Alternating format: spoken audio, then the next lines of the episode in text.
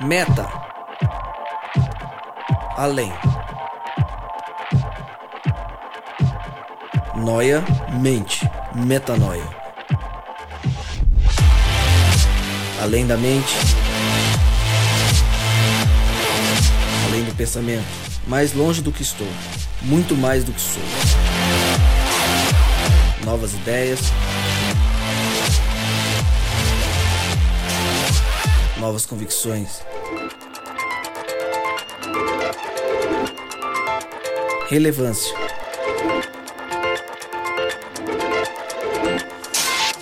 Plenitude. A busca pelo ideal.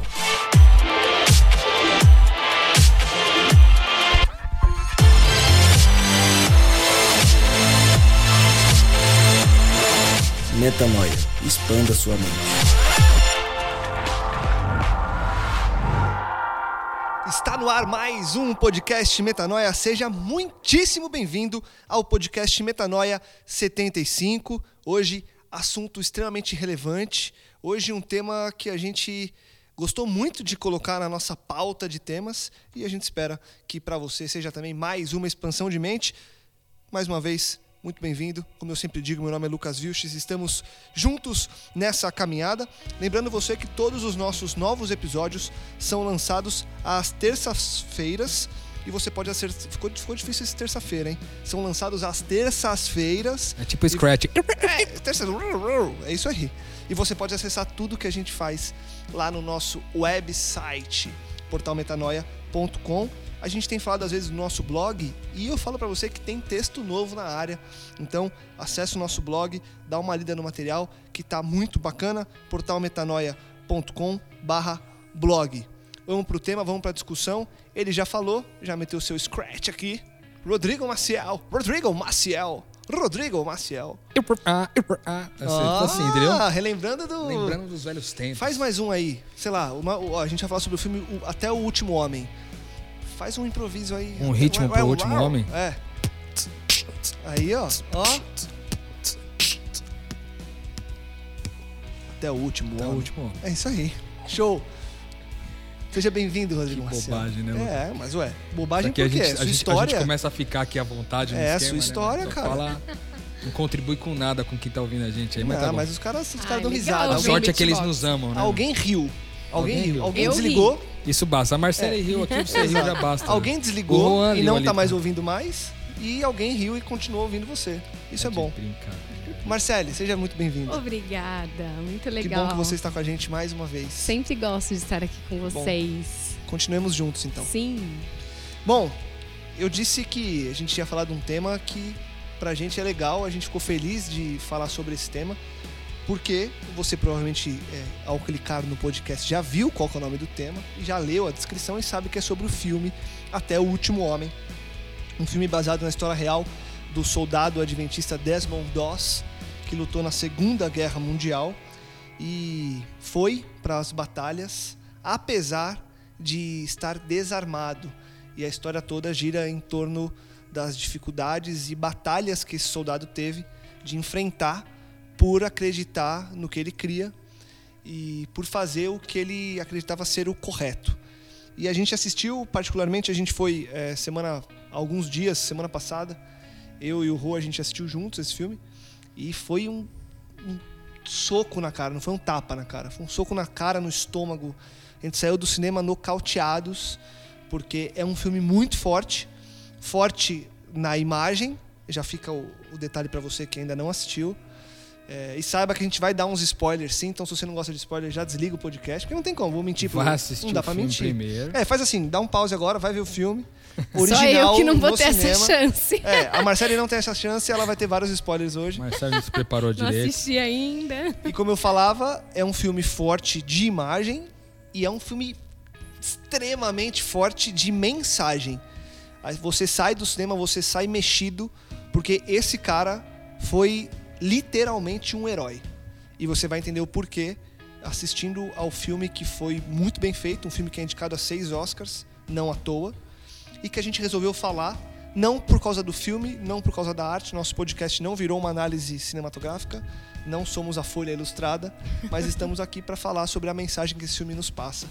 E já que você está rindo, Marcele, vou perguntar para você que não viu o filme. Sim. O que te faria ir para uma guerra sem arma? Nossa, eu acho que analisando de maneira fria, nada me faria ir para uma guerra armada sem arma muito menos, né? Então, eu Então te impressiona o fato de um cara que É, Falou, me "Eu impressiona vou e... ao mesmo tempo traz uma lembrança bem familiar para mim. É, porque o meu avô também foi um soldado que foi para a Segunda Guerra Mundial sem arma. que legal. Passou por um processo semi- similar aí do DOS. Qual que era o nome do teu O avô? meu avô Zias Pereira. Osias Pereira. Zias Pereira. O Desmond Doss. É. Desmond Desmond Doss Doss brasileiro.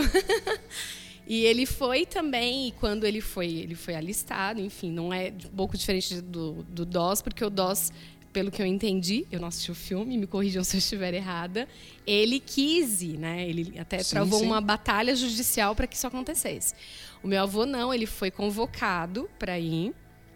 E, e aí ele foi conversando com os, os oficiais, os superiores, de que ele não pegaria em arma e que ele iria lá para ajudar no contexto de tentar salvar e proteger a- a- a- o próprio, como eu diria, me, fugiu Os- a palavra. Os, os Os- parceiros, os deles, parceiros companheiros de, dele. de, né, do, batalhão do dele. batalhão do- dele. sim. E realmente ele não pegou em arma, ele ficou o tempo todo no rádio, procurando realmente ajudar da melhor maneira possível a salvar a vida daqueles que estavam ali com ele. E foi impactante, porque ele também sofreu problemas, enfim, perseguições Uhum, por conta uhum. disso, onde assim, você tá aqui, você tem que matar. E ele falou: "Não, eu tô aqui para tentar proteger da melhor maneira que eu puder, porque eu realmente não quero pegar em arma". E pra gente, pra minha família é muito forte, né? Quando a gente Claro. viu o filme, todo mundo falou: "Nossa, vai lembrar do vô", porque ele Que contava legal. muitas histórias, né, desse período que ele viveu e, e foi muito gostoso pra gente sempre ouvir. E aí agora ter uma história, claro, muito mais impactante, enfim, porque ele usou a própria vida para resgatar vidas ali, tirando com os próprios braços. Mas é uma lembrança gostosa também. Que legal. Rô, é, a gente já conversou algumas vezes sobre o filme e tem várias coisas é, que te chamam a atenção. Sem antecipar o lance da frase, que a gente vai conversar daqui a pouco, então a pessoa que está ouvindo agora e viu o filme sabe de que frase que a gente está falando. É, tirando essa parte da, da frase mais marcante dele no filme, o que ele fala que chama mais atenção, o que mais te chama atenção? Qual mensagem ou qual parte do filme? O que, que você destacaria é, logo nesse começo agora sobre o filme? Eu acho que tem tem muitas coisas que são bastante impressionantes assim. A primeira delas, eu acho que é a, a educação que ele recebe em casa, principalmente da parte da mãe, né? O amor com o qual a mãe amou ele demais, né? A- o filme começa contando um pouco da, da história da infância ali com alguns acontecimentos que Uhum, são uhum. bem marcantes, que eu não vou dar spoiler É, aqui. Nosso spoiler é só metade, Mas, a gente não vai falar muita coisa não. É, ela, é, você percebe que ela educa ele com muito amor, embora ela ensine a, a Bíblia, é, porque é possível você ensinar a Bíblia para alguém sem amor. Né? E no caso dela, eu percebo que não somente ela ensinava a Bíblia, mas ela também é, ela, ela vivia aquilo que ela ensinava sobre a Bíblia na prática para o filho, né? E aí esses conceitos, essa fé, essa firmeza, a base na Bíblia, a base na oração, a base em Cristo, foi é, levada para frente, né? Então isso é é a primeira coisa, se fosse é, seguir uma sequência lógica, né? Eu acho que essa é a primeira coisa que me chamou bastante atenção, porque vai dar o tom de muitas coisas que vão acontecer lá para frente, né? Boa, boa. Eu É. até fazer dentro do que o Rô falou um comentário que a convicção dele, né, é dificilmente você vai encontrar uma convicção nessa a- a- nesse nível de você colocar a, a tua fé, aquilo que você acredita acima da tua própria vida, se você não tiver recebido um exemplo prático realmente na tua vida, se tiver, se tiver sido um, é, estabelecida essa convicção através só de teoria. É, eu acho que a questão do exemplo é o que fortalece realmente uma convicção, ao ponto de levar um ensinamento a se tornar uma convicção. Na verdade, é isso que eu queria dizer. E, e pegando esse gancho da convicção, Má, qual que é o preço que se paga por bancar uma convicção sua? Ou, ou até onde, ou até onde nós estamos dispostos a pagar o preço de manter nossa convicção à frente de um, enfim, das intervenções de outras pessoas que acham que, que essa que essa convicção não é tão importante quanto pra gente é. Eu acho que o preço, o preço é, é muito alto, né? No, no caso específico desse exemplo que a gente está tá trazendo, é ele sim. Ele, e aí a, a gente vê muito paralelo com o que Cristo fez por nós, né? Ele ab- abre mão completamente da vida em favor de salvar a vida do outro. E eu, eu acredito que esse é o preço do discipulado. E isso ocorre em todos os níveis da sua vida. Até hoje, Rodrigo e eu estávamos conversando exatamente sobre isso acontece em todos os níveis da sua vida. Porque quando você entende que você existe, o propósito da tua vida é revelar a glória de Deus, para que o outro é, sinta o amor de Deus, para que o outro receba a salvação por intermédio de Deus através do que ele enxerga em você, isso se torna a prioridade e você cada vez mais vive por isso e vai abrindo mão de viver para você, para os seus próprios interesses ou daquilo que você humanamente valoriza e que você gosta, que você curte. É, e o preço é alto. Ele resulta muitas vezes em, em abnegar da, da, da, da- tua própria, das vezes da tua própria, é, do teu próprio conforto, do teu tempo, do, do- da- dos teus bens materiais, da sua família, muitas vezes dos seus amigos, em favor de viver conforme é, essa convicção. E que foi o que, o que Cristo viveu, né? Ah, Tem um- uma, uma frase que para mim é muito forte no, no Evangelho em que ele fala: o Filho do Homem não tem onde encostar a cabeça, sabe? Então o próprio Cristo sentia essa necessidade, mas ele entendia que a missão dele era tão maior que ele ia, vambora, é isso, é isso que eu tenho que fazer. O propósito pra, pelo qual eu tô aqui é este, né? Eu, eu gosto dessa pergunta que você fez para Marcele. Eu gosto muito de lembrar de uma frase que ele fala no, no filme, que ele diz assim: pô, meus valores estão sendo atacados, eu nem sei porquê. É no- justamente no momento onde, cara, tudo estava em jogo ali. Ele poderia, por exemplo, perder a esposa, porque, cara, afinal de contas, a mulher queria. Ele poderia ficar preso pro resto da vida, entendeu? Num determinado momento do filme. E a mulher foi até lá e, cara, a mulher começou a conversar com ele e, e a mulher, num primeiro momento, ela tentou até convencê-lo de deixar aquele, aquele, aquela situação de prisão. E ele falou: Não, cara, meus, meus valores estão sendo atacados e eu nem sei porquê. E aí eles acabam decidindo, ele acaba decidindo se manter firme nas suas convicções, né, na sua fé, naquilo que ele cria. E a mulher no final acaba até inclusive aceitando, né? Falando, cara, não- você nunca vai mudar pra mim, independente das suas decisões e tal. Mas no começo, a mulher tava é, bastante, assim, convencida de que deveria convencê-lo de sair de lá, né? Ela- e ele ela- não quis abrir mão da própria fé, né? Que eu vi no, no trailer que ele fala: eu não posso abrir mão da minha fé. E veja, ele tinha acabado de casar, entendeu? Sim. Então, é, como a Marcele falou, eu acho que o preço que a gente paga por, por é, levar até o final as nossas convicções são, são, são esses. Eu acho que qualquer pessoa que leva convicção, seja ela do reino ou não, qualquer convicção que você define bancar, por exemplo, vou dar um exemplo. O cara tem uma convicção de ser politicamente de esquerda. Ele é um cara de esquerda e ele leva isso como convicção pra vida. Ok. É, o cara é de esquerda e o cara vai levar isso. Só que em algum momento, os, as pessoas com que ele vai se relacionar, que não tem as mesmas, a mesma visão política que ele, em algum momento ele vai acabar tendo que, que, que ou ceder para manter os relacionamentos, ou ele vai ter que romper os relacionamentos de alguma forma com aqueles que é, é, creem diferente e que não conseguem conviver com ele de alguma forma, né? Talvez isso possa acontecer até dentro de casa. Por exemplo, o pai pode ser de esquerda enquanto o filho pode ser de direita como o filho pode ser de direita, né? E, o, e a mãe ser de esquerda. Então, é, qualquer convicção que você banque, que você decida, eu vou bancar é, essa, essa convicção pro resto da minha vida, você vai ter esses custos, né? Que sempre vão envolver é, desde questões materiais até. São sempre sacrifícios. Desde o sacrifício do que é material até o sacrifício das pessoas que estão envolvidas no processo. E por último, o sacrifício da sua própria vida, entendeu? O sacrifício da sua própria vida. Porque o Desmond Dawes foi para um, foi pra uma guerra sem armas sabendo que, cara, ele era um alvo fácil, né? Sim, sim. Porque as pessoas com armas já eram a- alvos fáceis. Imagina sem arma, né? Sem poder se defender de alguma E até, forma. e até tem a- uma questão que pra mim é importante nesse filme, porque o objetivo de você ir pra guerra é matar.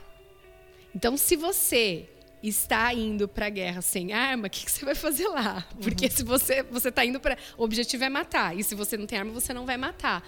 E aí ele vai para salvar. E, a- e- e- e disposto completamente a morrer. Então é, é muito antagônico, né? Sim, com, sim. com todo o contexto em que ele está vivendo. E, e dentro disso que o Rô falou, é, ainda é, voltando na questão que o Lucas estava falando do preço, é, a convicção dele era tão forte que não era apenas ele que estava pagando o preço, a esposa também pagou Sim. né? Porque o que ela gostaria que mesmo é que ele voltasse para casa e ficasse com ela e os dois ficassem ali tranquilos, acabaram de casar, enfim. Mas a, a convicção, desculpa, eu não posso abrir mão da minha fé. E aí ela, por amor, aceitou, mas gerou um sofrimento para ela e foi um, foi um preço que ela também aceitou pagar. Porque ela poderia ter abandonado, mas falou: não, eu vou continuar fiel e vou continuar te esperando. Eu não sei, não assisti. Isso eu tô viajando, se ela falou que ia esperar, mas assim. Não, mas é isso. ela Eu falou isso imagino que mesmo. sim, pelo Ela- que vocês falaram, Ela mas- falou isso mesmo, foi exatamente. o qu- quando você vê histórias assim, você começa a perceber que é, aquilo que a gente crê ou naquilo que a gente crê, aquilo que a gente crê é, baseia quem nós somos. E a gente crê em Deus, a gente crê no que Deus é e no que Deus faz e fez. E isso torna a nossa vida baseada completamente em cima disso. É uma identidade, né? Exatamente. Que- exatamente, é a nossa identidade. E aí você, quando entende isso como identidade, você passa a perceber também que qualquer rompimento dessa base vai romper a sua identidade. Exatamente. Não simplesmente a base. É, então, quando alguém pede para você abrir mão da sua convicção, você não está abrindo mão da sua convicção, uma coisa terceirizada. Você está abrindo mão de Quem você. De quem você é. né? Exatamente. Você não, não, beleza, eu vou aceitar porque você está pedindo. Você se rachou no meio. É, cara. Em cima disso, a fé. Lembrando que a fé é o conhecimento que torna, que após eu conhecer, vira o acreditar, vira a minha crença, que torna essa base toda. A fé tem limites? Se Cri, cri. Eu acredito que não. Eu acredito que não. Por que não? É, porque se você coloca um limite, eu já, eu já penso que não é fé. Boa. Porque a- uma das definições bíblicas que a gente tem para fé é a convicção das coisas que se esperam, a certeza das coisas que se esperam e a convicção das coisas que você não vê. E se você não vê, não tem limite, porque eu só consigo colocar limite aonde o meu olho pode enxergar. Então, se eu coloquei limite, para mim já não é fé. Então, para mim não tem limite. Não sei Eu- se o eu- Rô pensa diferente. Essa é uma pergunta difícil, né? Eu tava aqui rachando, nunca tinha me perguntado isso. O Lucas é embaçado nessas coisas, essas perguntas que ele faz. Nossa. Mas é o seguinte, pra mim, eu- talvez eu mesmo discorde de mim no, no restante do que eu vou falar aqui. Vamos ver se eu vou falar, porque eu gosto de refletir pensando e falando também. De repente eu mudo de ideia e mudo tudo aqui, volta. Blá, blá, blá, blá. E tudo, isso, e tudo isso que ele está fazendo, essa enrolação agora inicial, é só para ele pensar mais do que ele vai falar. É, não, tem que pensar. O leitor merece esse respeito, né, cara? O leitor. Ó, o leitor e o ouvinte, Ah, ok, tá bom. que a gente vai transcrever depois em Ah, texto. então ok, beleza. É, eu acho que há o limi, eu acho que há, há limite sim para fé. Eu acho. E o limite pra mim é quando a gente já teve alguns podcasts onde nós falamos sobre fé aqui, né? Tivemos um podcast sobre crise de fé. Depois tivemos outros dois podcasts que que falavam sobre o que a fé é e como colocar a fé em prática. Isso. E se a gente voltar lá para conhecer o que a fé é, a gente vai entender que a fé é sempre o conhecimento de Deus que nos leva a agir em favor do outro. Então, se há um limite para a fé, esse limite é quando eu quero fazer algo para beneficiar a mim mesmo, entende? Em primeira mão. De primeiro, eu quero beneficiar a mim. Mas aí Mas você, então não mas seria aí você fé. Tá, você tá limitando a sua fé, não é que a fé tem limite. Pois é, eu- Né? exatamente, é. Eu acho que tem mais a ver com Você isso. que- você que Estar- está É, limitando. Você já deu spoiler da sua resposta que você falou que ia, que você ia discordar de você mesmo. Acho que é isso. É, acho que eu discordei de mim mesmo. Mas é no final das contas é isso. Não tem limites, mas ela pode é, ser Eu limi- posso limitar. Ela, Ela pode, pode ser, limitada U- u- usa- dependendo do, do- Usada da maneira errado, da, da maneira errada, ela tem esse limite porque o errado bate numa, na- numa barreira muito, muito próxima, certo? Exa- exatamente, era como. Eu, queria dizer assim, vamos usar um exemplo bem prático. É, a- é porque a gente já conceitou que isso não é fé, mas para muitas pessoas isso é fé. Por exemplo, o cara acha que se ele subir de joelhos a escada, no final Deus vai curar a mãe dele. Tem uma escadaria gigante lá. E ele fala: Eu tenho fé que se eu subir tudo aqui, eu sacrificar meu joelho, chegar lá no fim com o joelho rasgado, quando eu voltar para casa, minha mãe vai estar curada. Então, esse, esse processo de fé, que, que as pessoas entendem como fé, que a gente já conceitou que não é fé isso daí, é, é, ele, não, ele não cumpre o seu propósito, por isso ele chega num limite ruim. Então eu acho que é, conceito, se a gente conceituar bem o que é fé, aí voltando lá nos podcasts anteriores, eu acho que não, não haveria limites para a fé. Porém, a fé, pelo que muitos creem, Entendi eu o que você creio tá que falando. seria. Eu não sei se Mas aí eu claro acho que é uma tá fé no próprio esforço, né? No, É, no uma fé em esforço si de mesmo. eu vou conseguir chegar lá. E porque eu conseguir chegar lá, Deus vai me abençoar. É, então, mais ou então menos até uma fé no mérito, né? Vamos dizer assim. Exatamente. É, até para então é, ficar completamente claro para quem está ouvindo, eu vou refazer minha pergunta e vocês respondem de novo em cima disso. A fé, quando colocada em prática, em prol do outro, tem um limite? A, a- a pergunta é o seguinte: o Desmond Doss no filme, ele quer salvar pessoas e ele só para quando ele é obrigado a parar. E eu não vou dar o spoiler sobre o motivo da obrigação de parar. Obrigada. Apesar que, enfim, mas ok. Ele não para enquanto isso não acontece. É isso, a nossa vida é isso. Eu não posso parar enquanto eu não for é, obrigado a parar. É, É isso, a fé, eu a fé que é isso. Acho Que que é isso. Cristo, só, é só a gente olhar para o exemplo. Cristo parou quando? Quando Na verdade, não parou nunca. Né? é, mas, human- humanamente na- ele uma- parou Na Humana- história. Humanamente, quando pegaram ele. Exatamente, quando deram fim à vida dele. Sim. Porque até ali ele não parou. Inclusive na cruz ele continuou. Ele estava sendo crucificado e ele continuou. Tanto que, que tem um ladrão ali que, que recebe ali a salvação porque crê. Então, eu acredito que se, se o nosso exemplo é Cristo e é Ele que tem que viver através de nós, o nosso não existe limite. É só quando realmente for colocado um limite. Não foi a gente que colocou. No caso de, de Cristo foi quando deram fim à vida dele. E eu penso que no nosso caso também é se um dia derem fim à nossa vida, porque até enquanto você sei lá, ainda que você perca funções, você pode continuar ainda cumprindo o seu propósito e eu penso que até é, sei lá, eu tô indo a- a- além aqui, a minha mente está indo além. Eu tô pensando no, no- no- último, por exemplo, uma pessoa que chega num estado vegetativo, por exemplo, por algum motivo, por algum acidente.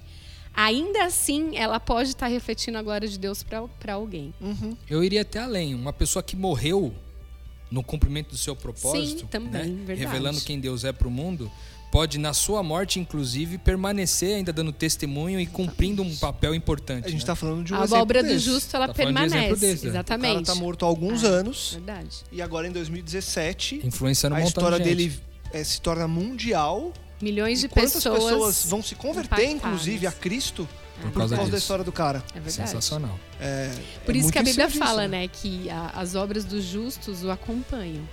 É. Ainda que ele morra, as obras vão continuar. E a gente tem muitos exemplos de pessoas assim, né? Principalmente com relação ao evangelho. Assim, Sim. são centenas de nomes importantes na história que, que representam essa. E, e até, eu acho que isso- até um- um, ra- rapidinho, Rô, desculpa Uhum. te cortar. Eu não sei, uma vez eu ouvi, não sei onde, minha memória né, não é das melhores, mas que, por exemplo, a morte de um mártir é como semente do evangelho, porque ela, ela multiplica. E a gente percebe isso, que as pessoas que morreram cumprindo o seu propósito, é, realmente parece que ela, são sementes em que, que vai, vai- vão gerando frutos, frutos, frutos, frutos, frutos, frutos, frutos, e a pessoa nem está mais aqui. Sim. In- Inclusive, no filme ele fala, né? É uma frase que ele diz assim: os verdadeiros, verdadeiros heróis foram morreram queimados lá, É, foram destruídos na guerra. Ele fala. É, e, e, isso é muito louco porque quando a gente para para pensar, eu até escrevi uma reflexão no, no, no, no blog do Metanoia a respeito desse assunto, que é uma das travas de segurança para mim em relação quando eu estou vivendo é, uma determinada situação e eu quero e eu gostei daquilo, por exemplo, sei lá, fiz alguma coisa que eu gostei muito de fazer e que, cara, eu viciaria fácil naquilo, ficaria muito tempo fazendo aquela mesma coisa por muito tempo, Dá um gastaria exemplo. meu tempo naquilo. Acho que fica mais. Como por exemplo, eu vou fazer uma viagem pra Europa, sei lá. Uhum. Aí fiz 30 dias de viagem pra Europa, cara, curti tudo, foi espetacular, meu. Eu ficaria facilmente mais o ano inteiro indo de novo. E aí, todo Aconteceu isso ano. comigo. Então, A gente sempre quer a menor viagem, não precisa nem ser pra Europa. não que haja nada de ruim, né? Em ir para a Europa, veja bem, eu não tô falando isso, mas tô dizendo assim, eu gostaria muito de, vol- de ficar voltando lá muitas vezes, né? Então eu coloco uma trava de segurança pra mim de pensar assim, cara, quantos homens homens bons, cara, morreram? Quantas mulheres foram abandonadas? Quantos filhos foram abandonados? Quantas mulheres foram mortas? Quantas pessoas foram crucificadas de cabeça para baixo? Quantas outras pessoas foram mutiladas, foram decapitadas, para que hoje, você que está ouvindo a gente aí, nós aqui da mesa, tivéssemos o acesso ao Evangelho? Entendeu? Nós só conhecemos o Evangelho que conhecemos, nós só conhecemos a Deus que conhecemos, porque alguém deu a vida por isso lá atrás. Sim. Não só pelo Cristo, mas por todos os pequenos Cristos que deram a vida dali para frente. Né? Então eu quero ser é, um pequeno Cristo como esse, que vai perpetuar esse processo, não somente para minha filha, minha neta, minha bisneta, tataraneta, e etc., mas também por todos aqueles que de alguma forma me rodeiam. Né? Então eu acho que eu penso muito a respeito disso. É, e isso conecta muito com o fato que também é uma outra frase que ele fala que ele diz assim, cara, como é que eu vou conviver comigo mesmo se, eu abrir mão. desses valores, entende? E Forte, então né? eu acho que as duas coisas são muito conectadas, assim. Ou aquilo que o Lucas falou de, cara, tô, se eu deixar de fazer isso, se alguém quiser me impedir de fazer isso, eu tô deixando de ser quem eu sou. Hoje que eu, é uma parte de mim morre porque eu tô fazendo uma coisa que eu não deveria estar é, é, eu, não, eu não gostaria de fazer e ao mesmo tempo você conecta com esse processo de, de olhar e ver que outras pessoas fizeram isso foram até o fim e por causa disso que você tem essas convicções hoje ou seja a perpetuação do processo também depende de você Sem dúvida. Em 1 João 5,4, está escrito que o que é nascido de Deus vence o mundo. E esta é a vitória que vence o mundo, a nossa fé. Vocês acham que o filme trata disso e tudo isso que a gente está falando é, vai ao encontro dessa frase, é, tendo em vista que o meu exemplo da fé, a, a morte do mártir, o exemplo que fica, ele rompe a barreira do tempo e o cara que morreu há décadas ou séculos continua sendo exemplo e motivo de transformação de vidas pelo que ele fez um dia, crendo na convicção dele? sem sombra de dúvida e eu fico pensando é, cara me veio um negócio agora foi sinistro também fiquei arrepiado aqui porque eu fiquei pensando no seguinte é, como que deve ser se é que esse Desmond Doss tem filhos né netos como deve ser para os netos agora vendo o filme né para os filhos de saber cara meu avô era o Desmond Doss entendeu meu pai era o Desmond Doss tipo eu olho para isso e penso é, na minha filha, entende? Sim. Como que eu serei conhecido depois que eu, que eu for desse mundo, dessa existência, né? Como que meus filhos vão olhar para mim? O que, que histórias eles vão ter para contar ao meu respeito? Meus netos. Qual é o legado, né? Qual é o que legado que tá você deixa, né? Então acho que isso é sensacional. Muito louco. Pesado, né? Na... São, são várias perspectivas que o filme traz. E uma delas, que também é importante, é a parte da. Até que, até que o, o filme ele vira é, a página e, e mostra que uma coisa vence a outra, é a parte da perseguição. Porque ele até certo momento, até que ele morra, até que ele prova o contrário, ele é perseguido por causa da convicção que ele tem. Um- Uma perseguição que em alguns momentos é um pouco velada e que em vários deles, na maioria, é muito clara, muito aberta. Esse tipo de perseguição pontual tem a ver com o que a Bíblia fala de perseguição? Quando a gente fala assim, eu tenho uma fé, eu creio em Deus, eu tenho as minhas convicções e eu quero seguir com isso até o fim. E a Bíblia traz que haveria perseguição para esses que se mantêm firmes na fé, se mantêm firmes com Deus. Esse exemplo do DOS é um dos exemplos do que acontece desse, desse tipo de perseguição para aqueles que se mantêm firmes com, com Deus e com suas convicções? Com certeza, né? É, tá, eu, eu tava. É que a gente sempre, eu não sei vocês, mas no imaginário, pelo menos o meu infantil, adolescência, quando eu imaginava perseguição, eu imaginava na finais, final dos tempos, tendo que fugir para o meio da, da montanha e o 666 na testa. Umas coisas meio assim. E a gente pensava que a perseguição seria só nesse momento, ou até depois, um pouco mais velho, você começa a analisar a perseguição no trabalho, com relação ao por exemplo, um, um, exemplo clássico que principalmente o adventista vive é a questão do sábado, de ter que. Então, aí, você, às vezes rola uma perseguição na faculdade, porque você não vai na, na aula na sexta-feira à noite e tal. Mas eu penso que existem outras perseguições hoje, inclusive uma delas a gente conversou também hoje, Rô, que talvez seja até a perseguição do politicamente correto. De como a sociedade coloca para você a maneira como você deve viver. Uhum. E não só a sociedade, como às vezes a, a, a própria não vou dizer na palavra essência de igreja, mas a própria comunidade, comunidade.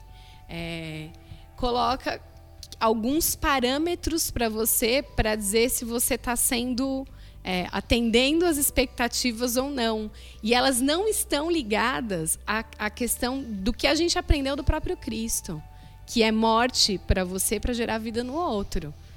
É, então, é, essa, essa perseguição de, de, de, de, comentários do tipo, é, porque é, tem, tem todo, todo um resto que às vezes você não está dando atenção, por exemplo, né, que seria o politicamente correto. Ó, você tem que trabalhar mais, tem que ganhar mais dinheiro, tem que, tem que cuidar mais, é, talvez até mais, passar mais tempo com a tua própria família, dar atenção para todos os seus amigos e tal, e tal, tal, tal. E quando você se coloca em, em missão, né? Percebe que você está na missão de Deus, você tem essa convicção, tá de maneira intencional e você passa a morrer pro teu eu e não atender mais o padrão das expectativas, é, você começa a ser perseguido, uhum. a ser criticado, a ser julgado. É, quiser complementar, Rô? Não, eu acho sinistro essa pergunta que o Lucas fez, porque assim, se você for parar para pensar, isso não vale essa mesma coisa que eu vou falar agora não vale em todos os lugares do mundo, porque cada mundo um, um mindset diferente, uma visão de mundo diferente, uma cosmovisão diferente. Mas falando de cosmovisão Brasil, Brasil, né? Nosso lugar aqui, onde a gente vive, talvez até uma cosmovisão da América, né? Ou do mundo ocidental. É, de uma certa forma, você simplesmente crer em Deus é, e se autodenominar um crente um eu creio sim. Eu, mesmo. Eu, um, um, não, mas eu falo especificamente do cristão, assim, do crente, hum. né? É, eu acho que já foi a época de, de, de haver uma perseguição mais forte nesse sentido, entende? Sim. De você ser cristão, e aí tinha um lance do ateísmo, teve uma época que o ateísmo veio forte e tal. Só que muitas coisas foram caindo por terra e hoje em dia, por causa do poli politicamente correto, já é meio que se é. É meio assim, cara, você é cristão, ok. Tem, tipo, é, às, vezes, às vezes até meio, né? às vezes até meio moda. Uhum. Entendeu? Às vezes até meio moda você ser cristão, no padrão que as pessoas à nossa volta conhecem o que cristão é. Que as pessoas, no geral, né, a grande massa, entende que o cristão é aquilo que está na televisão lá, uhum, né, uhum. do dízimo, da cura, da, da do, do, roubo do dinheiro, do dízimo e de outras coisas. Eles conhecem assim, e mesmo assim você não é muito perseguido. Você pode até ser, tipo, sofrer alguma brincadeirinha ou outra, mas como um cara que é ateu também sofre, uma brincadeirinha ou outra e tal. O tal do bullying rola, rola em todas as esferas, Exato. né? Por que o que religioso não... é um deles. Aí, porque, na minha visão, por que, que não há perseguição para esses hoje? É, porque, de fato, que muitos desses supostos crentes estão vivendo não é, de fato, o evangelho, entende? Porque o evangelho é totalmente contracultural uhum. e ele vai dar de frente. E tudo aquilo que você escolher fazer do evangelho de verdade, você vai ser perseguido por causa disso, cara. E aí, por exemplo, se você tem um, um determinado trabalho e você quer abrir mão desse trabalho para você poder eventualmente viver em função da, da sua crença e de compartilhar a sua crença, você vai ser perseguido por isso. Não somente uma perseguição é, de pessoas, tipo alguém te criticar e falar não, você tem, você não pode fazer isso e parar e tal. Mas acho que é uma, uma perseguição até de ordem psicológica. É isso que eu ia falar. Entendeu? também. Cara, mas aí eu não vou conseguir pagar as contas da casa, eu, eu não vou conseguir pagar aluguel, eu, meu filho não vai poder mais estudar em escola é, particular, eu não vou poder ter mais o mesmo plano médico que eu tinha, e eu não vou ter. Então, é, muitas, muita da, muito da perseguição acaba sendo dentro da mente, né? E eu acredito sinceramente que é, Por conta eu- de um eu queria ser padrão imposto de fora, né? Isso que você tá querendo dizer. Exatamente. Eu queria ser ousado em dizer, inclusive, o seguinte: se você, professando ser cristão, não se sente perseguido onde você trabalha, onde você estuda, até mesmo a igreja que você frequenta, Ou pela tua própria pela sua própria mente, casa, pela pela sua própria mente. Se você não se sente perseguido, na real tem alguma coisa errado, cara. Tem alguma coisa errada, entendeu? Se não, se não tem algum, se você não sente algum tipo de perseguição, tem alguma coisa errada. Então eu gosto de pensar nisso. Eu acho que muitos cristãos não vivem essa, essa perseguição que o filme prega, né? Que no caso do filme tem a ver com os valores do ponto de vista, né? O cara guarda o sábado, o cara não pega em armas, o cara, entendeu? Tem, um, tem uma conotação um pouco mais religiosa, mas quando a gente fala de fé, é tanto quanto, entendeu? É tanto quanto. Então, eu acho que fica para nós essa reflexão. Será que eu tenho sido perseguido?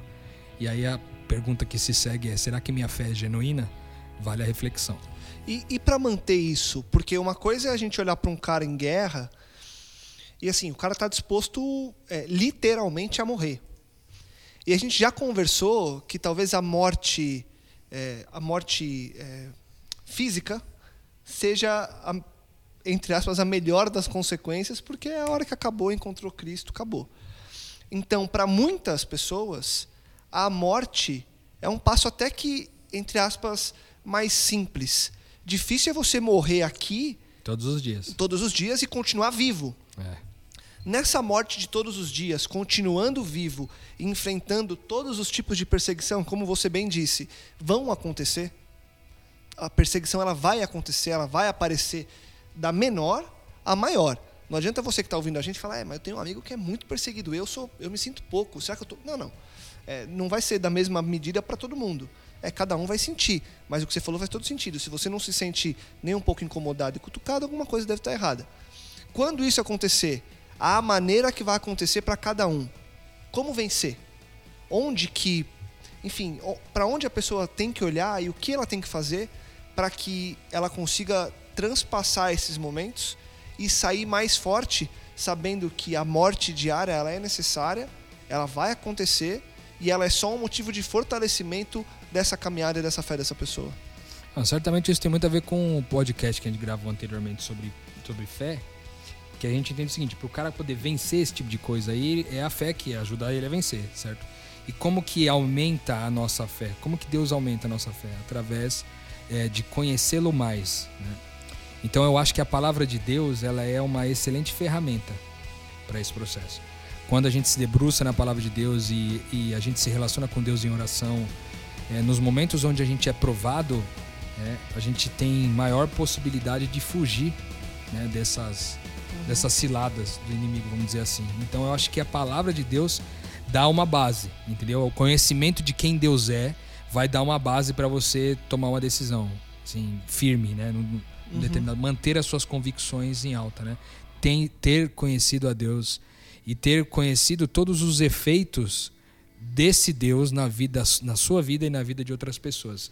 Por isso que eu acho que é muito importante quando a gente aprende o que é o evangelho, a gente aprende o que é fé, a gente aplicar isso na vida do outro, porque só vendo a transformação que o outro recebeu e, na, e em todas as pessoas que cruzaram o seu caminho, você pode experimentar o outro sendo transformado, e isso vai te fazer lembrar naquele dia. Vai falar, cara, mas eu me lembro de fulano que se transformou por causa do, do evangelho. Eu me lembro de ciclano.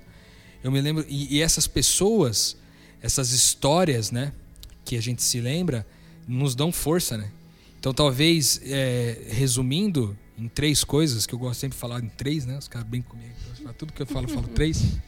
Resumindo em três coisas, eu acho que é a palavra de Deus, com certeza os seus próprios, o seu próprio testemunho, ou seja, aquilo que Deus fez na sua vida, você se lembrar das constantes bênçãos que Deus depositou sobre a tua vida, todas as vezes que Ele foi misericordioso com você, todas as vezes que Ele te amou, e é lógico, o testemunho e, e a experiência também de outras pessoas que estão à nossa volta.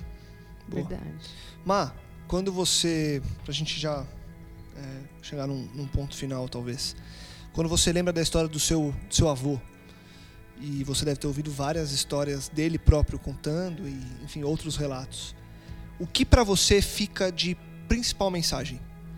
É, obviamente, a gente poderia gastar aqui mais uma hora falando de cada uma das mensagens. E já vai pensando, Rô, o que fica pra você de principal mensagem desse filme? É, você, a hora que saiu do cinema e nessa última semana, o que você pensou que marcou você? E pra você, que ainda não viu o filme, mas tem uma história muito parecida, mas sabe também a história do filme, Uhum. de uma história como essa, é, usando como exemplo o próprio Desmond Doss ou até o, o seu avô. O que, que fica de principal que você fala? Se eu pudesse escrever um quadro com, essa lição, seria isso pra eu olhar e falar: é pra lá que eu tenho que ir.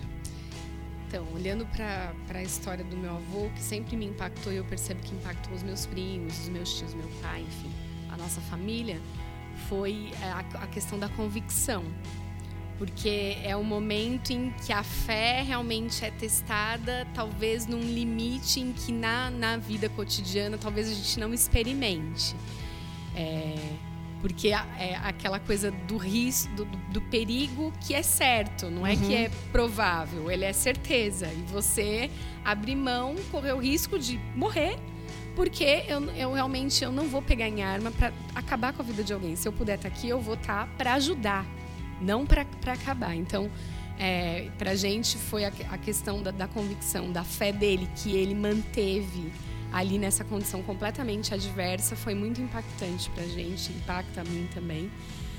Na questão do Desmond Doss, eu acho que uma frase que é marcante no filme é, é Senhor, me ajude a, a Pegar mais trazer um." mais um, pegar mais um. E aí eu trago pra mim um, um paralelo que é, eu não posso descansar enquanto ainda, enquanto ainda tiver um. Enquanto ainda tiver um que, que precisa conhecer Cristo através da minha vida, enquanto tiver um que ainda precise ter a glória de Deus revelada na própria vida dele e que a minha vida seja usada por Deus para que isso aconteça. Então isso para mim é realmente extremamente forte, impactante, e faz eu olhar para o meu cotidiano, para todos os momentos da minha vida e pensar, não existe motivo para eu estar viva se não for para isso. Show de bola. Pra você, Rô. Cara, eu não conseguiria é, elencar um aprendizado, então eu vou elencar Vou fazer três. três. Eu gosto muito do Faz número cinco, 3, cara. então, pelo menos. Eu acho que se um eu pouco. fosse jogar. É a, que eu gente não. precisa, a gente precisa pegar os últimos podcasts todos, todos, E fazer um. fazer uma análise de, de todos como os top isso, 3 do entendeu? Eu Rodrigo. tenho um Não defeito dá. com 3. Ou faz Ou- um podcast dos top 3 do ou, Rodrigo. ou a gente faz exatamente, faz um, o top 10 dos top 3 do Rodrigo. Ô, ô, Lucas, sabe o que você podia fazer, mano? Um dia me dá de presente uma camiseta de time de futebol do Metanoia com um brasão assim. Escrito com o número 3 Metanoia atrás. com o número 3 atrás, Tá escrito bom. Rodrigo Maciel, entendeu? Não, eu vou colocar Rodrigo terceiro. Sabe esses nomes chiques que a galera vai? Não sei que na segunda, mas Rodrigo terceiro. Mas, cara, Ah, assim, vai ó. Não, é porque, cara, foram três aprendizados muito importantes, eu preciso falar, cara. Se fossem quatro, Tipo- se fossem quatro, ele ia resumir em três. Eu ia resumir em três. Se fossem entende? Ele ia dez, ele ia juntar juntar dois. três É e porque- fazer três É blocos. porque ajuda muitas pessoas a gravarem o número 3. Não, brincadeira, vai lá. Teoricamente, cara, esse lance do Let Me Get One More, né? Que é Senhor, deixe-me pegar mais um, né? Uhum. Na verdade, no contexto, você percebe que ele tá dizendo assim: Deus, deixa eu te trazer mais um, né? Deixa eu, deixa eu salvar mais um pra colocar em suas mãos, né? Cara, essa frase é sensacional, assim. Ainda mais quando você vê o contexto do, do, do filme, porque ele, ele tá no meio da desgraça, assim. E ele sai, vai buscar um, correndo um perigo violento, aí ele volta, traz esse, joga o cara lá embaixo do, do, do, do desfiladeiro lá, ou do, do paredão, ele segura, vai descendo o cara pela corda sozinho. Enquanto todo mundo foi embora, ele tá sozinho, pegando um por um. E a sede dele de encontrar alguém vivo, a fé que ele vai encontrar mais um, a fé, ele, cara, eu vou encontrar mais um, eu vou encontrar mais um, porque sempre tem um aí, sempre tem. E aí ele vai indo até o fim. Aquilo mexeu demais comigo, cara, assim, que às vezes, eu vou ser sincero pra você, Lucas. Às vezes, pra você também, Marcelinho. Às vezes eu tenho a sensação, nessa luta que a gente vive aí, de, de viver pelo evangelho e de se sacrificar pelo reino, de sacrificar por outras pessoas e de dar a vida por outras pessoas. Às vezes você, dá, você tem a sensação, às vezes, que você é meio retardado, entendeu? Você é meio louco, tipo assim, cara, tá todo mundo indo numa direção e você tá indo em outra, você é maluco, você é idiota, entendeu? E aí quando eu assisti o filme, cara, aquilo me deu um conforto no coração, assim, de falar, Deus, obrigado, obrigado por. É isso, né? Porque é isso, é isso que eu quero viver, eu quero poder levantar todos os dias pensando, Deus, me dá mais um, me deixa encontrar mais um, me deixa vivo para ser mais um. Eu vejo a história da minha mãe, cara. Minha mãe falando isso para mim esses dias, minha mãe já é idosa, tem 70 anos de idade, e ela tá pastando, sabe? Com, umas, com uns conflitos familiares assim. E ela tem sido Cristo nesses conflitos familiares, cara. E ela me, me disse que esses dias ela estava conversando com Aba, né? Que ela fala na, na oração dela, ela conversa com Aba. Eu estava conversando com Aba e ela teve uma, uma sensação assim de que Deus disse para ela: falou, irmão, você, se você quiser deixar de trabalhar, eu te levo amanhã, não tem problema. Mas se você ainda estiver disposto a salvar mais um, eu te deixo aí amanhã também, Nossa. entendeu? E eu fiquei muito feliz de ter ouvido isso da minha mãe. Então, eu acho que isso, isso foi um aprendizado forte. O segundo, que é uma frase que o, um dos caras dizem para ele, assim, que fala assim, ó, é, eu não sei no que os caras creem. Eu não sei nem se eles creem em alguma coisa. Mas eu sei que eles creem no que você crê, Desmond Dawes. Cara, então, às vezes a sua fé É suficiente. é aquilo que a né? gente falou lá. A salvação é individual. A gente gravou um podcast sobre isso lá atrás, né? É, isso voltou muito à tona para mim aqui. Disse, cara, do- o quanto é importante a sua fé para salvar outras pessoas. E tem a história do paralítico, né? Sim, Pois né, é. que é Que Cristo vira pro, amigos. pros amigos e fala: a fé de vocês. Salvou ele. Que salvou salvou ele. ele, Quatro exatamente. amigos, a fé de quatro amigos salvou um cara. Exatamente. Ou seja, cara, arrepiadaço aqui, salvação relacional de novo. E por último, eu acho que o aprendizado muito importante também é o lance é, que a Mar... na verdade eu aprendi com a Marcele agora isso aqui, porque a Marcele foi, falou um negócio que, nossa, mexeu comigo demais. O cara vai pra guerra e o cara vai pra guerra não pra atacar, mas pra salvar os da família, mano. Pra mim isso é forte pra caramba, entendeu? Então, na guerra que nós estamos vivendo, nessa guerra que a gente escolheu viver, a gente não tá para atacar ninguém, nem para criticar o trabalho de ninguém, nem para criticar a crença de ninguém. A gente só tá para salvar os que são da Boa. família, mano. Então, pra mim isso aí Isso Foi é forte. forte. Isso aí eu aprendi é agora muito- aqui. Isso é muito comum, né? Uhum. Eu tenho. é, me veio à mente uma vez que a gente tava falando sobre um assunto desses tabu, assim, sabe? É, homossexualismo, sei lá, pessoas que a igreja olha meio assim.